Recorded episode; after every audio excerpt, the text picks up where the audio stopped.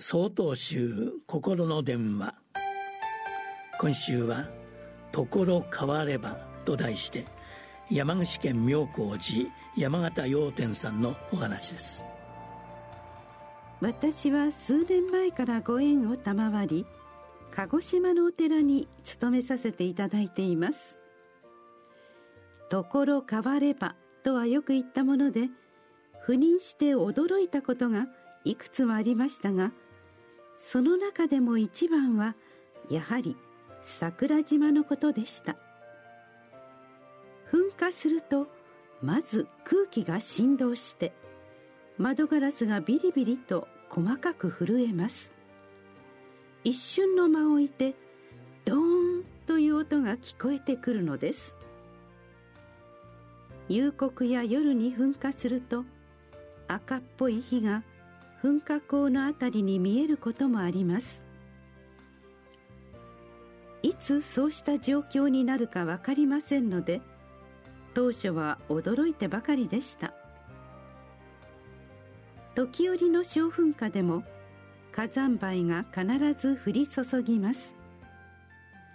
灰とは名ばかりで実際は熱せられてガラスのように結晶化した砂や小石だから対策も怠ると痛い目に遭います。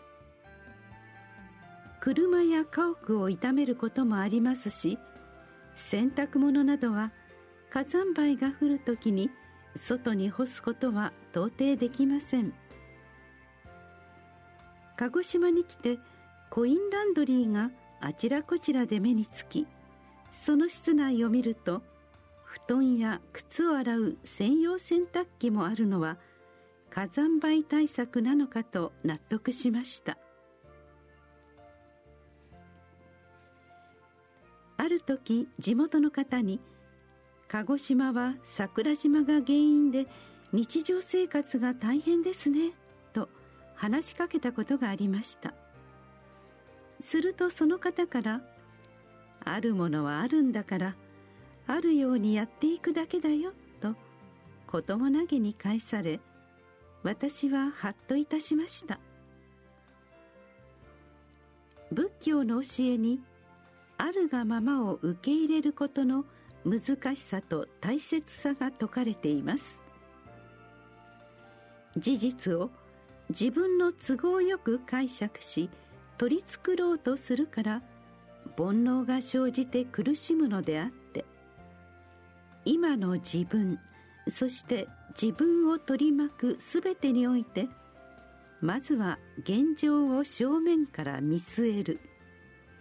そしていたずらに古代化や矮小化を図るのではなく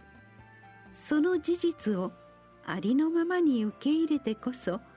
有効な対策や方法を取ることができるようになる。その結果有意義な人生が送れるという教えなのです。あるがままを受け入れることの大切さ。折に触れて思い起こすよう心がけていきたいものです。8月15日よりお話が変わります。